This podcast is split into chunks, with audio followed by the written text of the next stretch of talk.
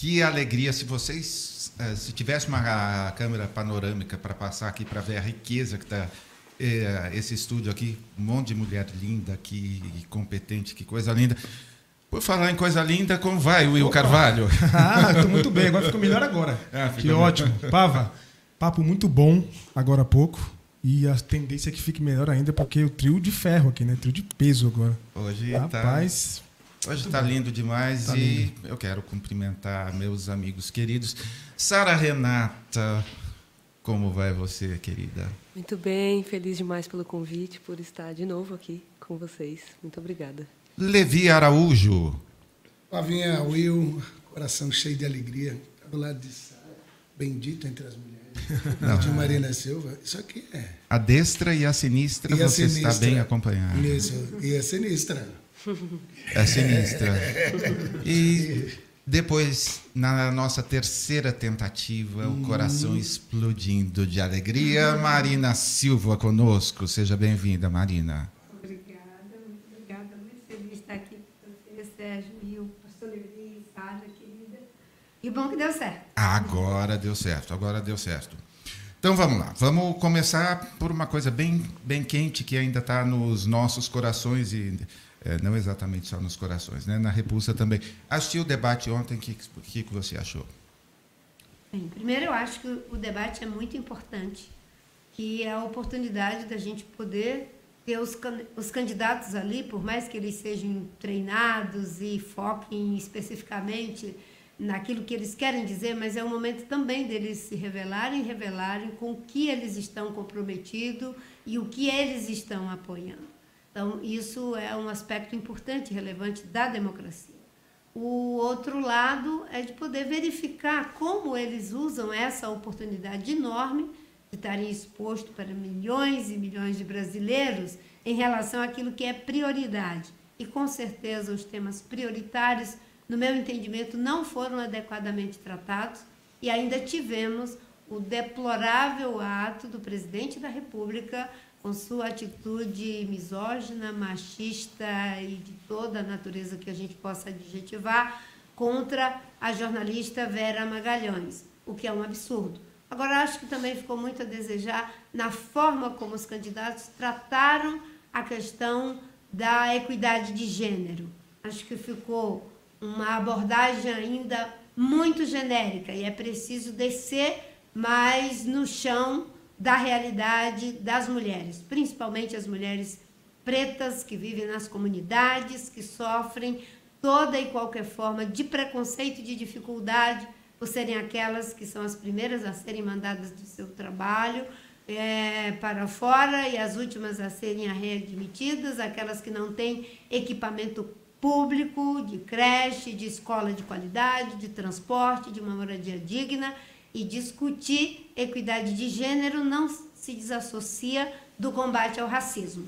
É preciso que se tenha a compreensão que a maior parte das mulheres que são é, vítimas do problema da desigualdade social e de todas as mazelas que daí advêm tem a ver com o racismo estrutural da nossa sociedade. Obviamente faltou você lá, porque ó, eu me lembro de alguns debates, inclusive, não me lembro qual candidato que, sei lá, há alguns anos você levantou assim e olhou, mas foi tão assim, me arrepia só de lembrar, porque com uma é, vou usar o jargão gospel agora, uma unção de ousadia. Essa, né? É, mas assim, tão lindo, porque ontem, de alguma forma, não era exatamente o que a gente estava vendo. Né? Hoje saíram vídeos de de candidatas, de candidatos, e não era assim, é, muita coisa feita para a torcida, né? Então, sei lá, fui dormir assim exausto, porque a gente tá a gente assiste debate quase como torcida de futebol e assim você vê uns gols contra, você vê é, não vou assumir compromisso e o Haddad tinha assumido alguma coisa ontem falando de metade da secretaria serem para mulheres, então Está faltando o PT também bater um papo lá, mas beleza, a gente chega lá. A Amazônia perdeu 18 árvores por segundo em 2021, desmate sumiu 20% no país. Apenas 0,9% dos imóveis rurais concentram 77% da área desmatada do país, segundo o MAP Biomas. 191 novos eventos de desmatamento por dia. Ontem não foi, acho que nem lembrado esse, ou alguma coisa assim. Na verdade, o Ricardo Salles só apareceu na hora que ele foi para cima do André Janones, né? nosso irmão em Cristo, inclusive. Uh, eu acho que só você que conserta tudo isso que foi feito de errado, Marina. Você está, por exemplo, disponível para um convite para ser ministra do Meio Ambiente? Ó, já saí tudo da pauta já. Vamos por partes. Primeiro, o debate sobre a questão ambiental. O, o Plínio de Arruda Sampaio costumava dizer nos debates que nós participávamos em 2010 eu tinha uma espécie de complexo de Poliana, de sempre tentar ver alguma coisa positiva. positiva em algum lugar. Mas só de ver que os candidatos, todos eles, disseram que meio ambiente é uma questão importante, todos do campo democrático. Menos o Bolsonaro, obviamente, que é um negacionista e que destruiu o que existia de política ambiental, que foi feito nos últimos 30 anos, não é? em três anos e meio, nós temos terra arrasada. Então, verificar que quatro anos depois esse tema foi mencionado por todos os candidatos, isso é muito relevante. É, o outro aspecto em relação à Amazônia, acho que além de dizer que a gente não precisa mais desmatar, talvez a gente caminhar um pouquinho mais à frente e dizer o que deve ser feito. Aí, no que deve ser feito, eu tenho uma visão muito particular. Primeira coisa é resgatar aquilo que eu chamo da agenda socioambiental perdida, mas é um resgate atualizado. Naquilo que ainda é atualizado, para mim, são as diretrizes, que precisam ser resgatadas, que foi o que foi implementado nos primeiros quatro anos e depois um pouco enfraquecido para frente no governo do presidente Lula, não é? Mas nos primeiros cinco anos e meio, nós trabalhamos com a diretriz de política ambiental transversal não dá para fazer política ambiental de forma setorial. Fortalecimento do Sistema Nacional de Meio Ambiente. O IBAMA, o ICMBio, o Serviço Florestal Brasileiro, o Instituto Chico Mendes, o, enfim, o, como é que chama? O, de monitoramento INPE, precisam ser fortalecidos, e é fortalecido tecnicamente, fortalecido com servidores públicos que entendem o que estão fazendo, não policiais que estão lá para sabotar o trabalho das instituições e ao mesmo tempo com a sua atribuição de autonomia para fazer o que precisa ser feito, sem correr o risco de ser exonerado depois. Então, fortalecer o Sistema Nacional de Meio Ambiente para fiscalizar, para punir, para autuar, para evitar o que não pode, que está em desacordo com a lei. E uma outra diretriz é a diretriz do, do, da questão do desenvolvimento sustentável. Não dá para tirar o que está errado e não colocar o que deve ser feito.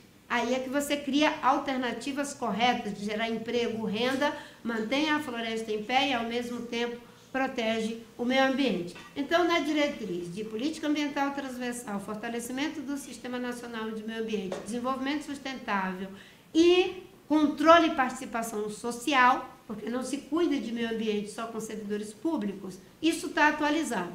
Eu acho que isso deve ser resgatado. E aí tem uma agenda prática que se desdobra como, por exemplo, para chegar ao desmatamento zero, nós temos que ter tolerância zero com desmatamento ilegal. É assim que se vai chegar ao desmatamento zero. Mas tem que ter também um olhar para os investimentos, que geralmente são em obras de infraestrutura.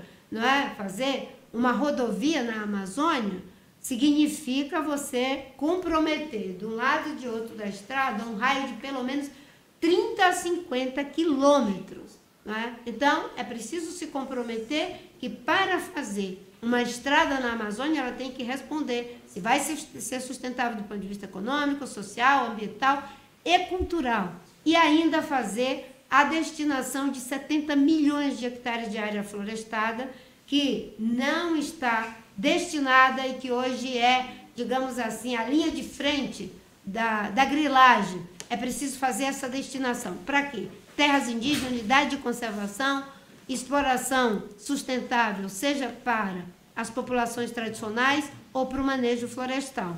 Com isso, a gente tem políticas públicas consistentes para diminuir a emissão de CO2, chegar ao desmatamento zero e pôr de pé o que a gente chama de bioeconomia na Amazônia. Então, acho que descer um pouco mais naquilo que deve ser feito é o grande desafio. Mas ver os candidatos colocando como um tema é muito importante. Não, eu, é. eu convidaria. Ó, então. Ambientalista, psicopedagoga, foi super didática agora para explicar as coisas. Até eu consegui entender. Eu, eu também entendi, direitinho. por incrível que pareça. A Sara, canta pra gente.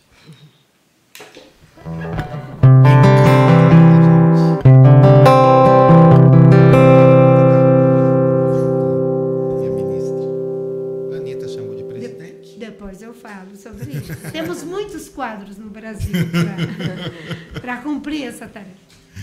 É o sonho de todos nós, né? É o sonho de todos nós. Obrigada.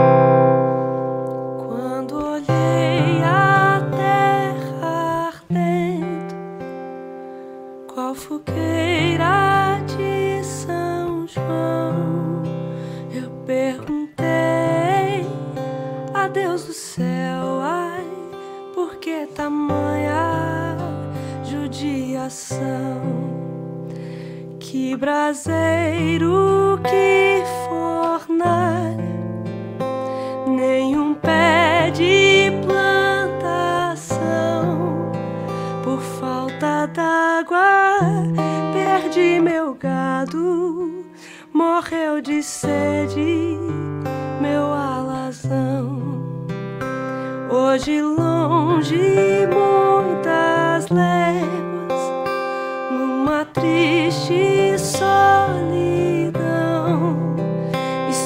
Espero a chuva cair de novo pra mim voltar lá pro meu sertão.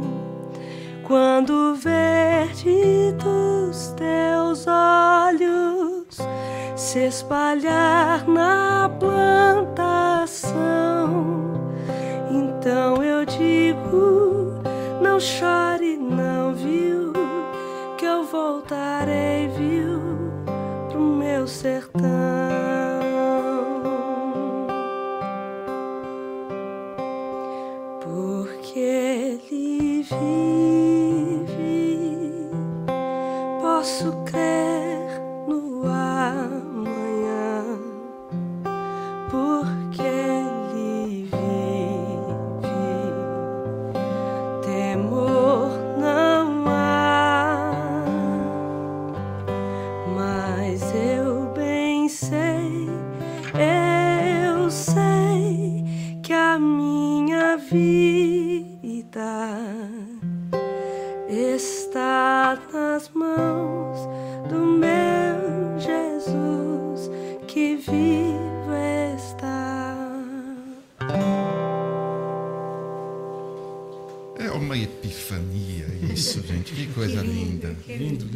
lindo.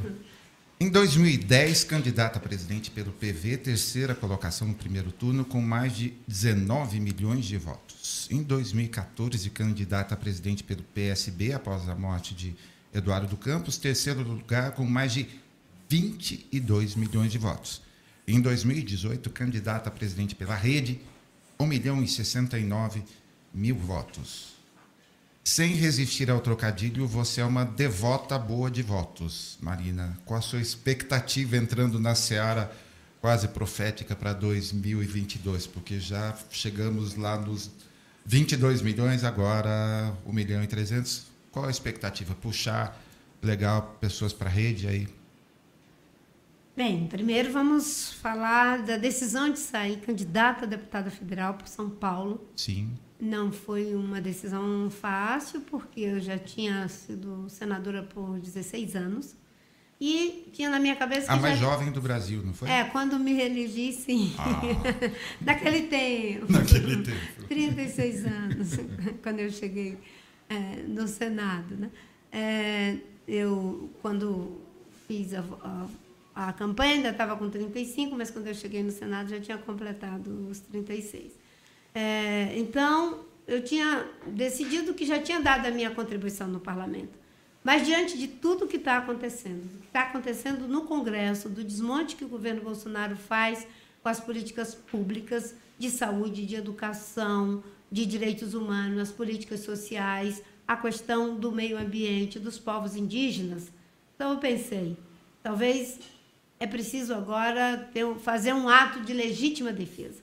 Legítima defesa da democracia e de todas essas questões, me candidatando para o parlamento, no caso a Câmara dos Deputados, obviamente que também com o desejo de que se possa ampliar a bancada, para poder fazer a contenção dos projetos do pacote da destruição, não deixar que eles sejam aprovados e poder apresentar as medidas que levem o Brasil para o século XXI. E nesse esforço eu estou como candidata a deputada federal por São Paulo com o número 1818. Olha só. É? E um, um, judeu, um amigo me falou, disse, você sabe o que, que significa 18? 18? Significa vida duas vezes.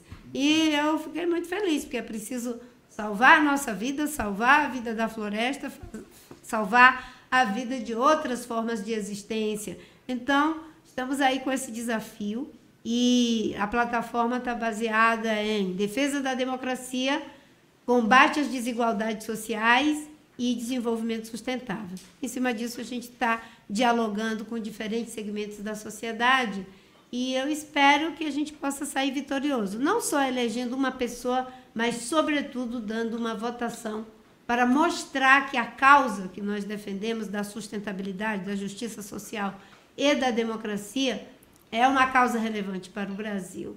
Mas eu não estou quantificando expectativa de voto, não, viu?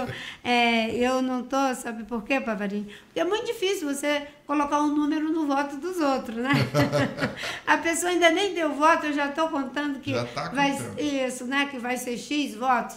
Não. Eu quero receber não é, aquilo que as pessoas conscientemente vão trabalhando com os amigos e fazer um apelo aqui. Tem muita gente que fica dizendo, não, mas fulano já está eleito, Marina já está eleito, não sei quem já está eleito. Ninguém está eleito antes de abrir a urna e ser dado o resultado. Até lá, você tem que trabalhar por cada voto como se fosse o único, né? pegando aqui a música do Chico Buarque.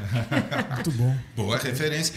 Algumas semanas atrás, eu, a gente perguntou para o professor Fernando Haddad, porque ele até então não tinha anunciado é, o nome da vice, né? E ele, assim, só saía. A hora que eu falei no seu nome, começavam a subir aqueles coraçõezinhos ali no palco, assim, tipo, é, nos stories, assim, e subia coração, e subia coração. Eu falei, mas é por um bom motivo que ela não vai aceitar, que você já tinha falado não.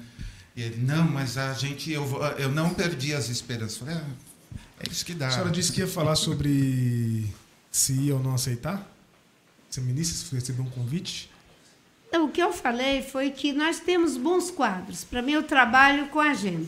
E eu coloquei essa questão da agenda socioambiental perdida, que precisa ser resgatada.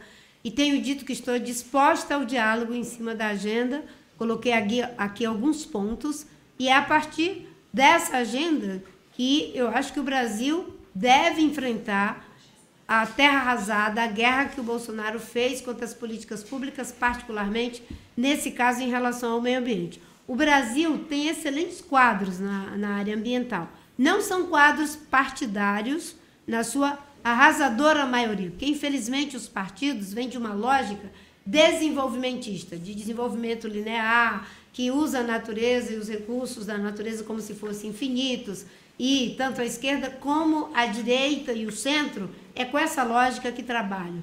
É, essa inflexão para perceber que os recursos naturais são finitos e que nós temos que ter um modelo de desenvolvimento que seja também regenerativo é muito recente. E ela foi sendo, digamos assim, trabalhada fora dos governos e fora dos partidos, com raras exceções de, enfim, servidores públicos abnegados, mas é dentro das universidades, é nos movimentos sociais, nas comunidades indígenas e tradicionais que você tem o grande know-how da capacidade, da visão, da formulação, da implementação de políticas socioambientais. Então, o que não faltam são quadros para que se possa compor o Ministério do Meio Ambiente. É claro que o problema agora está incomparavelmente mais grave.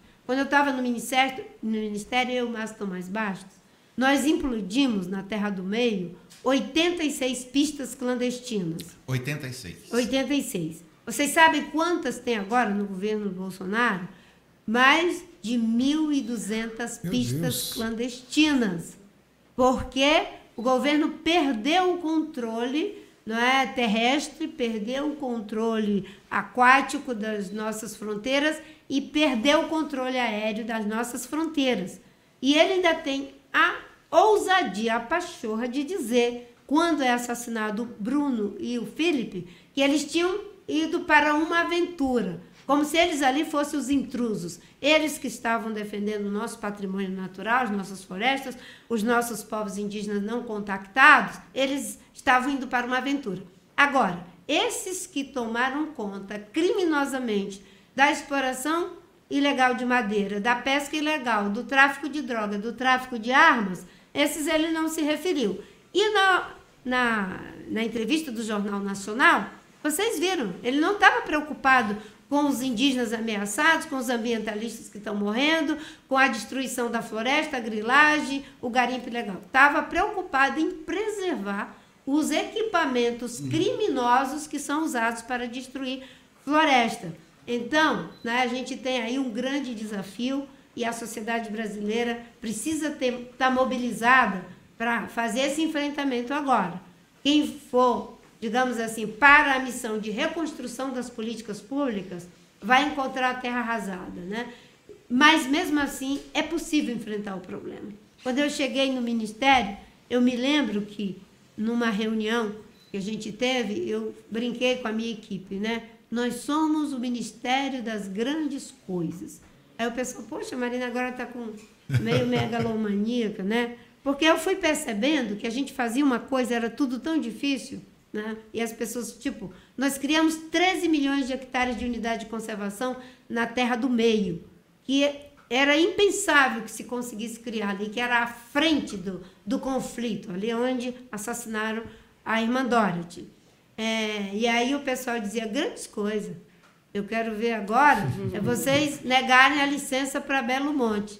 Aí a gente negou a licença para Belo Monte. Grandes coisas. Eu quero ver agora é vocês vedarem o crédito para os madeireiros e os fazendeiros ilegais. Aí a gente vetou o crédito. E eles, grandes coisas. Agora eu quero ver você. E aí tantas grandes coisas. Mas foi dessa forma que a gente conseguiu fazer com que é, tivéssemos uma redução de desmatamento em 83% por quase uma década, aplicar 4 bilhões em multa, apreender um milhão de metro cúbico de madeira. Alguém tem ideia do que é aprender um milhão de metro cúbico de madeira?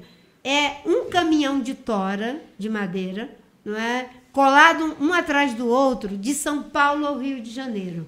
Imagina o que, que é isso. É e é isso que é roubado da nossa é, das nossas florestas, das riquezas do povo brasileiro, e que o parlamento, com o Centrão e o Bolsonaro, sabe o que, que eles fazem com esses ladrões?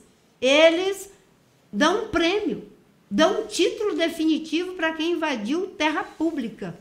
Por isso que eu estou dizendo que o grande desafio é destinar esses 70 milhões de hectares para atividade de desenvolvimento sustentável, proteção integral ou uso sustentável. Só isso, não pode fazer mais nada. Isso aqui não é programa eleitoral, mas pelo amor de Deus, considere isso que você está ouvindo que está me dando desespero aqui. Eu estou quase tirando, tirando o casaco aqui. Pastor Levi, amigo nosso e amigo, antes de ser amigo nosso, já era amigo da Marina, não é isso? Sua pergunta para Marina, participa com a gente hoje de co-host aqui, ó. Você nunca foi tão chique, hein, meu amigo? Chiquérrimo. Ainda mais Olha. Havaí, obrigado. Sarinha. Alegria de poder estar aqui.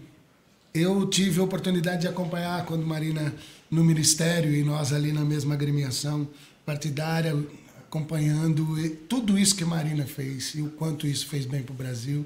Eu agradecia muito a Deus por podermos ter caminhado, lutado e feito também aqui no Sul, aqui em São Paulo, no grande ABC, tanta, tanta, tanta proximidade para poder dizer o que estava acontecendo.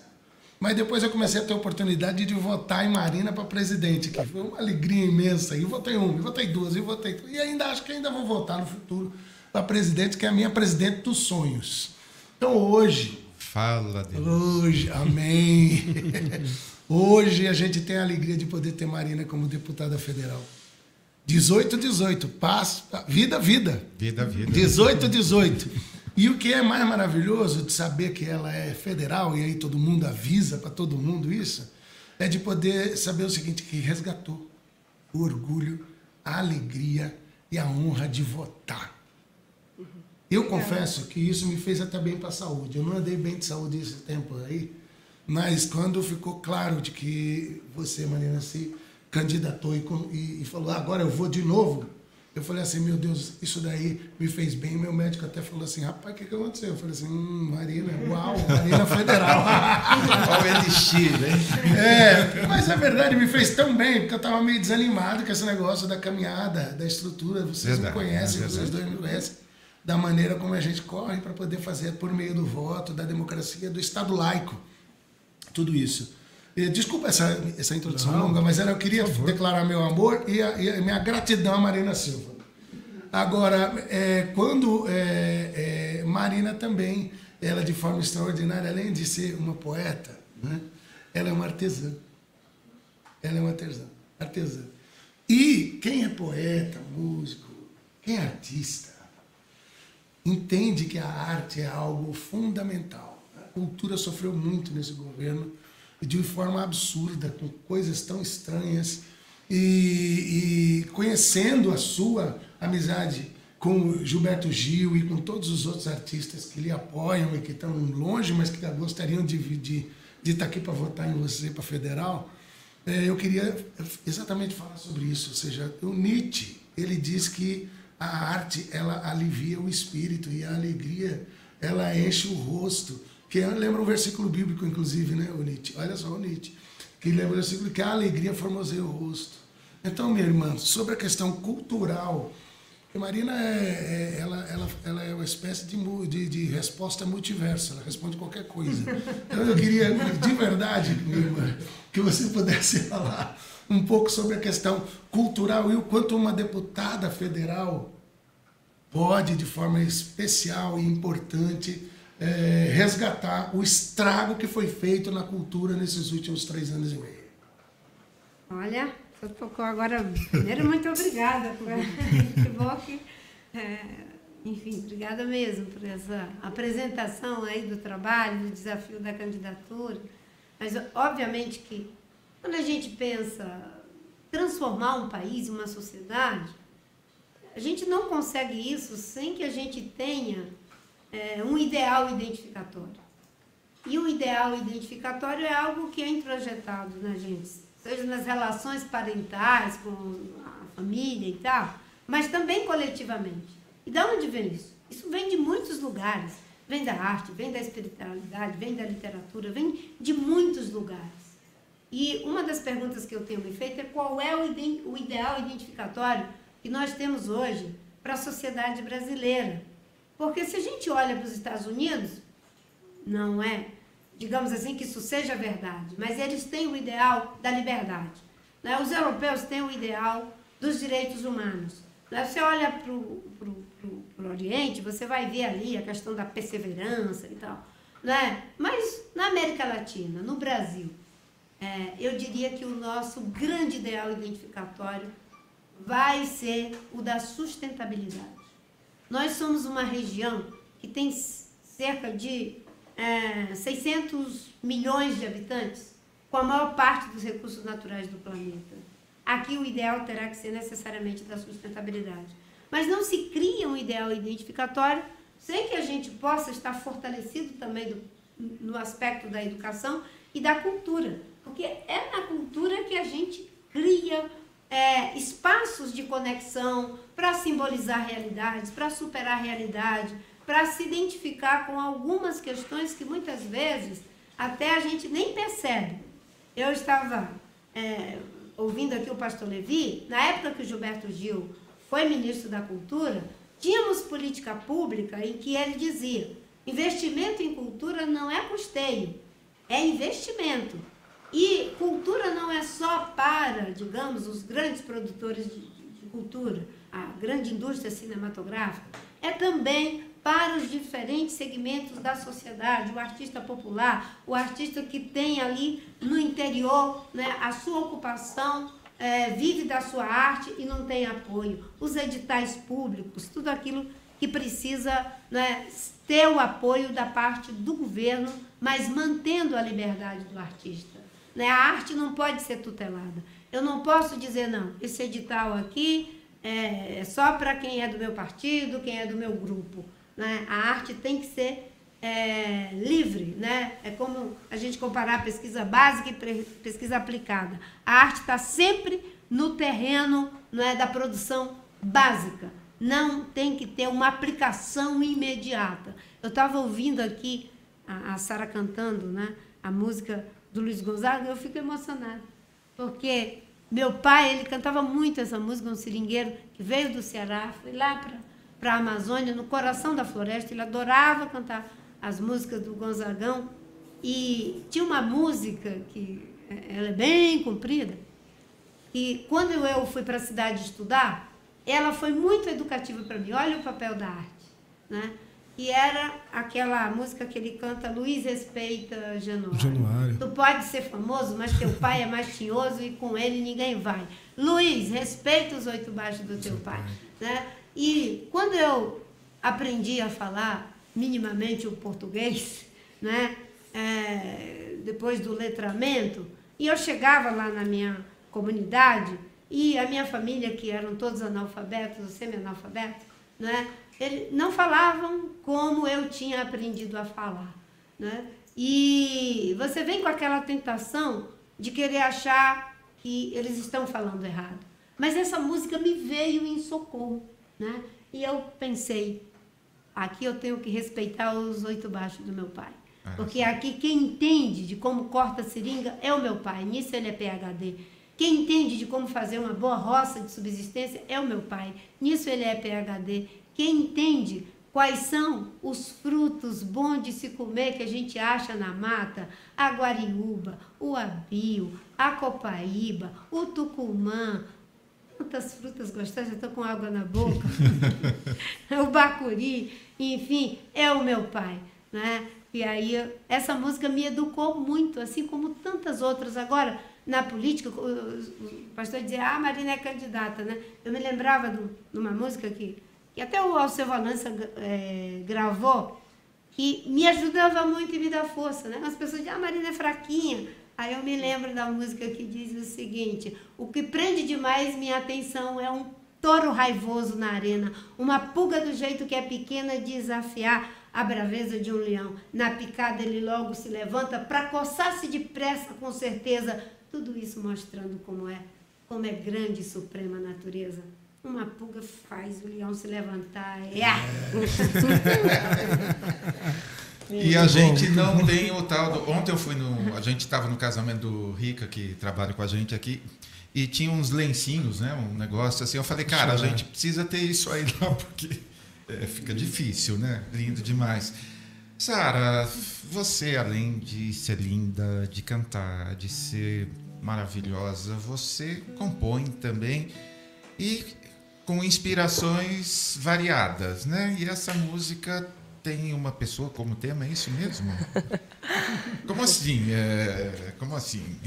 Olha, a Marina já deve Não tá fica até... com ciúmes, Olha, não, tá? Marina Débora? já está até cansada de ouvir essa história, não, tá? Não, Ela não, vai, não vai esboçar surpresa, tá bom, gente? Não, mas olha, é, eu tive uma professora que ela disse que tem coisas que a gente faz tudo de novo, novo. E eu fiquei tão emocionada com essa música que você fez, Sara, que a minha surpresa é tudo de novo novo. então tá. Olha, vou contar um pouquinho a história da música, né? Eu é, desde que tive a minha primeira oportunidade de votar, eu sou marineira roxa. Obrigada. Olha quanto. e, e em 2014, depois de ouvir uma entrevista da Marina contando um pouco sua história, falando sobre sua família, é, quantos quilômetros ela percorria para aprender a ler eu sempre eu fiquei muito emocionada e ainda fico toda vez que eu tenho que dizer sobre isso. e cantar essa canção. Mas em 2014 eu escrevi essa música e tive a primeira oportunidade de cantar para ela esse ano. E estou muito honrada de estar aqui e de poder fazer isso mais uma vez. Vamos lá. Capricha nas imagens aí, viu, Bernardo? e agora é ao vivo.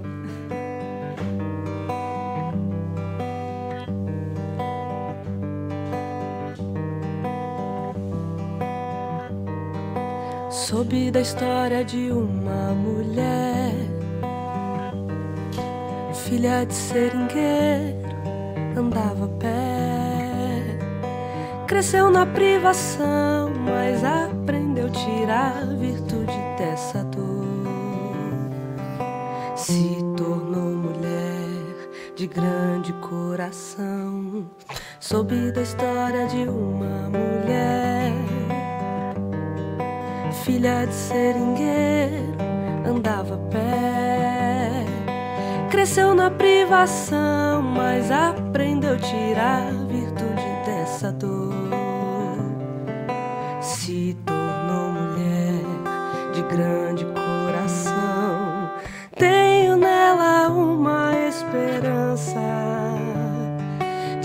resgatar em nós aquela velha força de sair da luta feito uma criança que encontrou alguém para fazer jus à história.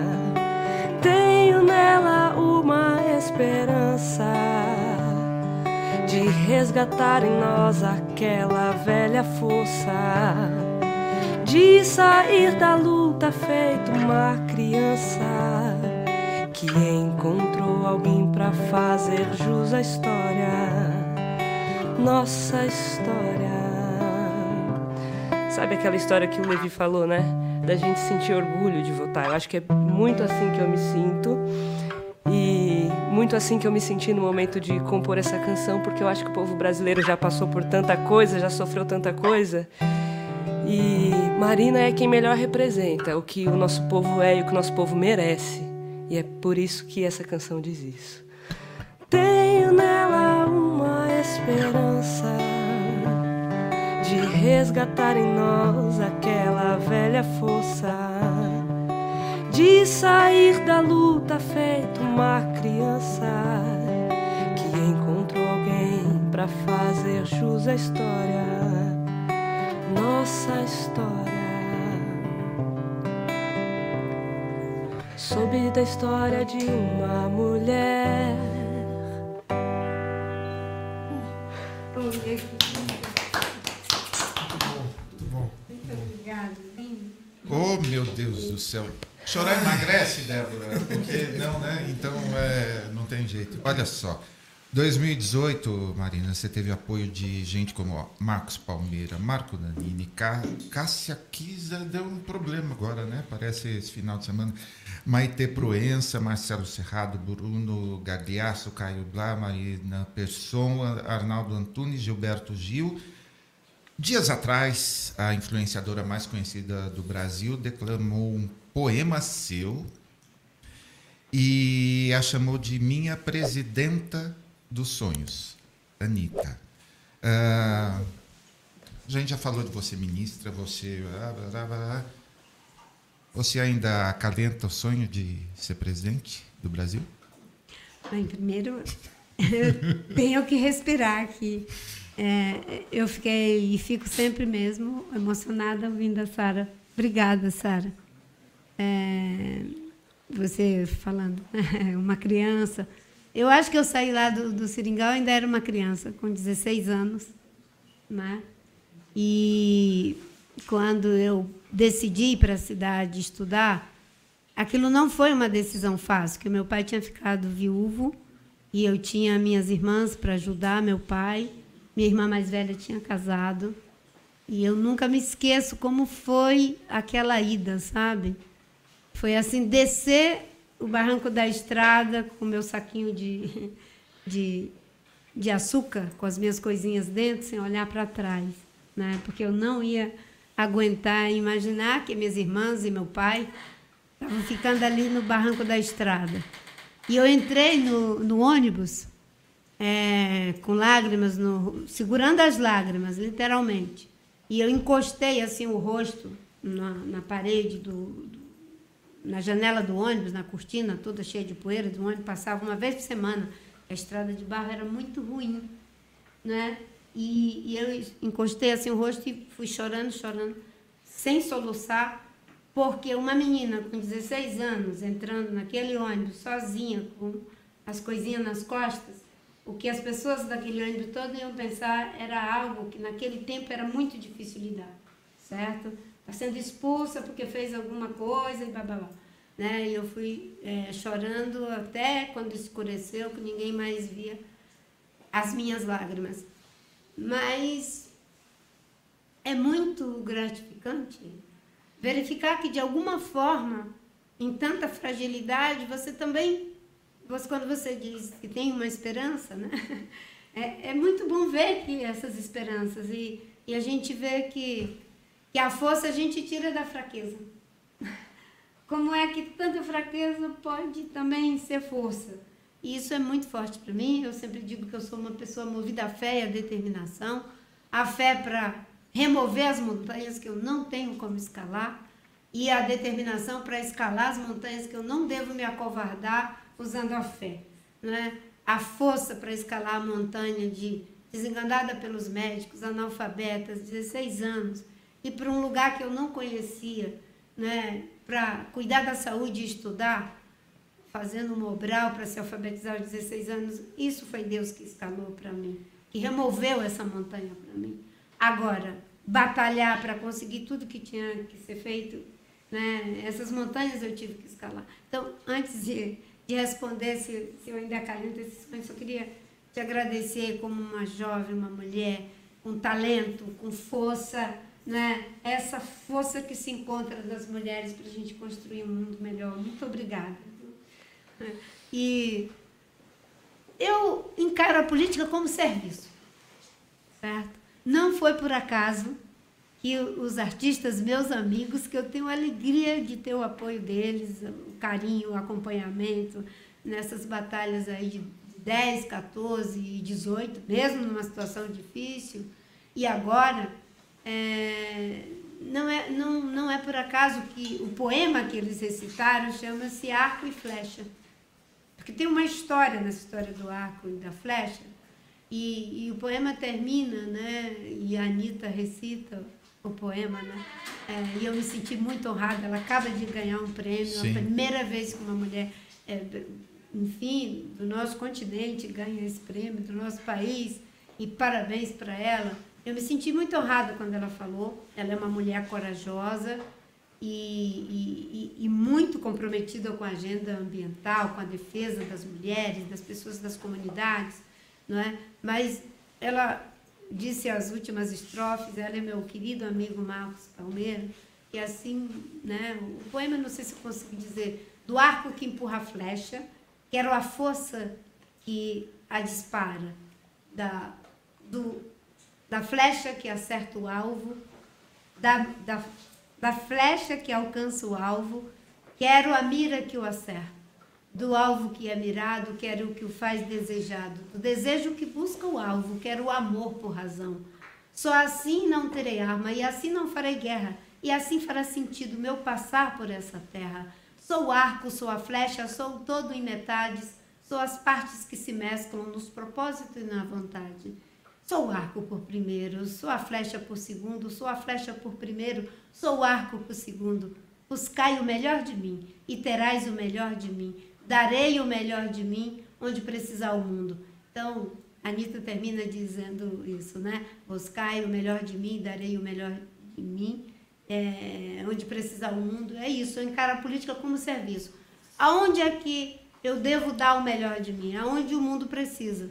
Né? Chegou um tempo que era na sala de aula e eu procurava dar as melhores aulas que eu podia. Chegou um tempo que era lutando lá, na luta com os seringueiros, eu podia ser a mais aguerrida que eu podia. Outro foi no Senado, outro foi no Ministério do Meio Ambiente. Agora é ser candidata a deputada federal, é isso que eu estou dando o melhor de mim. Ser candidata à presidência da República parecia improvável, mas a bondade de Deus, a generosidade de Deus me deu votações fantásticas, 10 e 14, E mesmo 18, quando foi uma votação de 1%, eu valorizo muito esse 1%. Porque eu nunca tratei os votos que eu tive como se fosse um patrimônio. As pessoas, quando terminou a campanha, agora o que a senhora vai fazer com o seu capital político? Eu digo, a primeira coisa é não tratar como capital. E o capital é algo que a gente pensa logo ele como privado.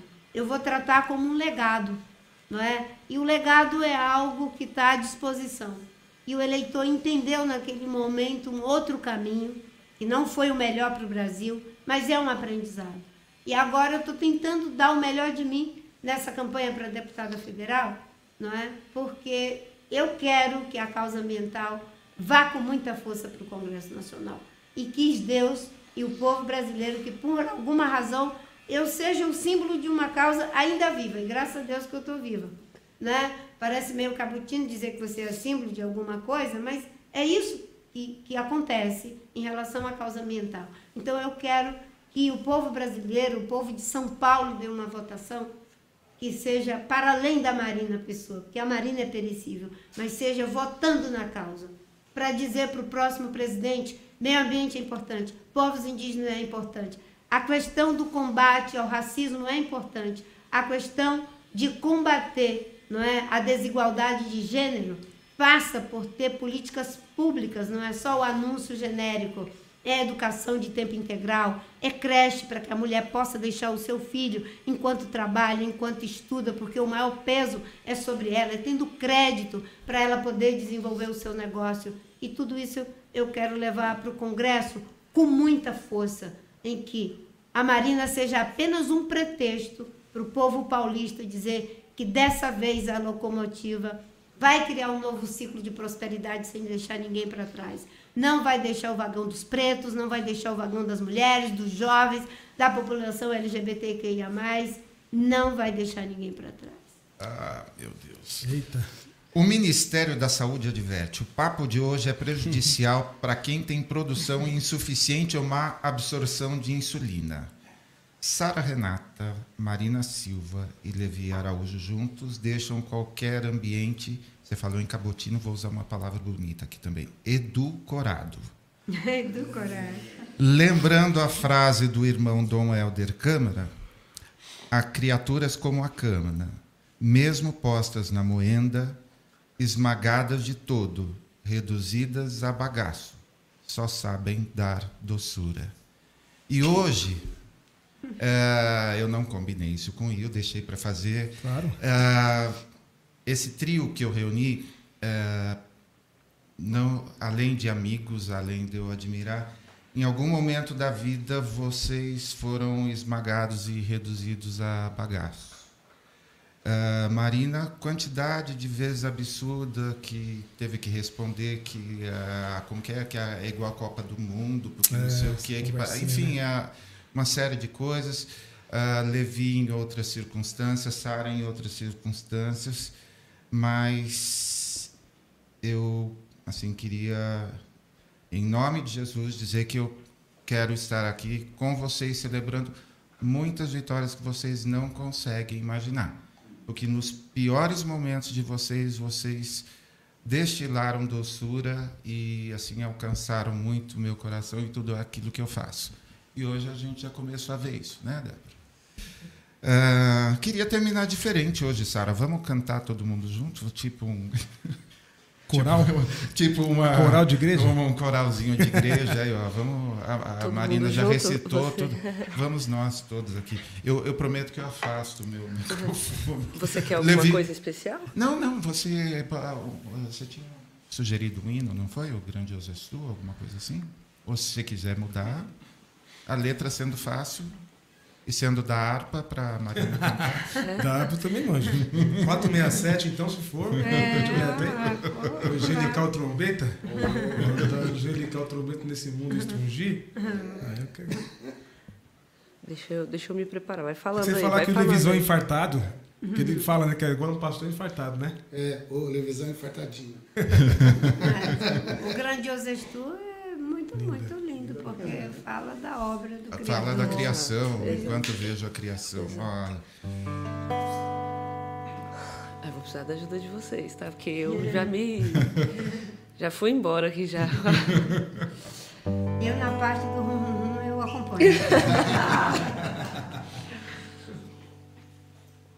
Senhor meu Deus, quando eu maravilhado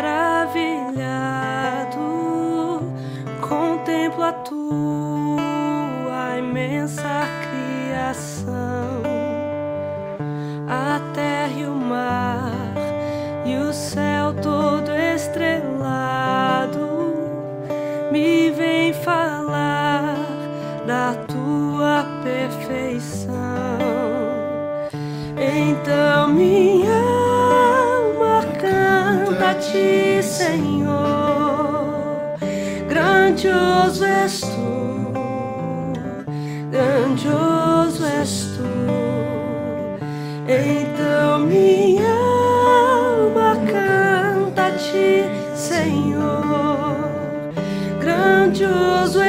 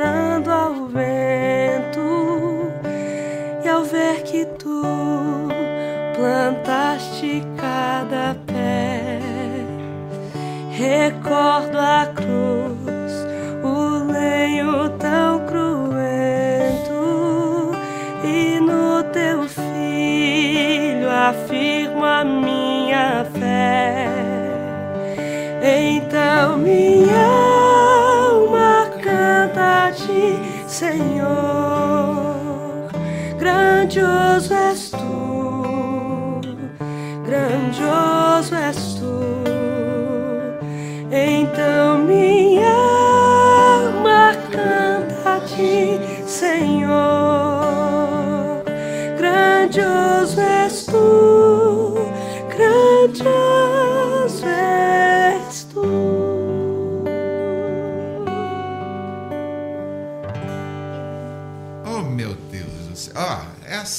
Funciona isso, gente. É, a gente se emociona, a gente chora e a gente se expõe assim inteirinho, né, Will? Não sobra nada, assim, não tem. é, ah, não, nós vamos fazer, é, vamos dar o tom. da- É nada. O, o tom é que a gente ama Jesus, a gente ama as pessoas.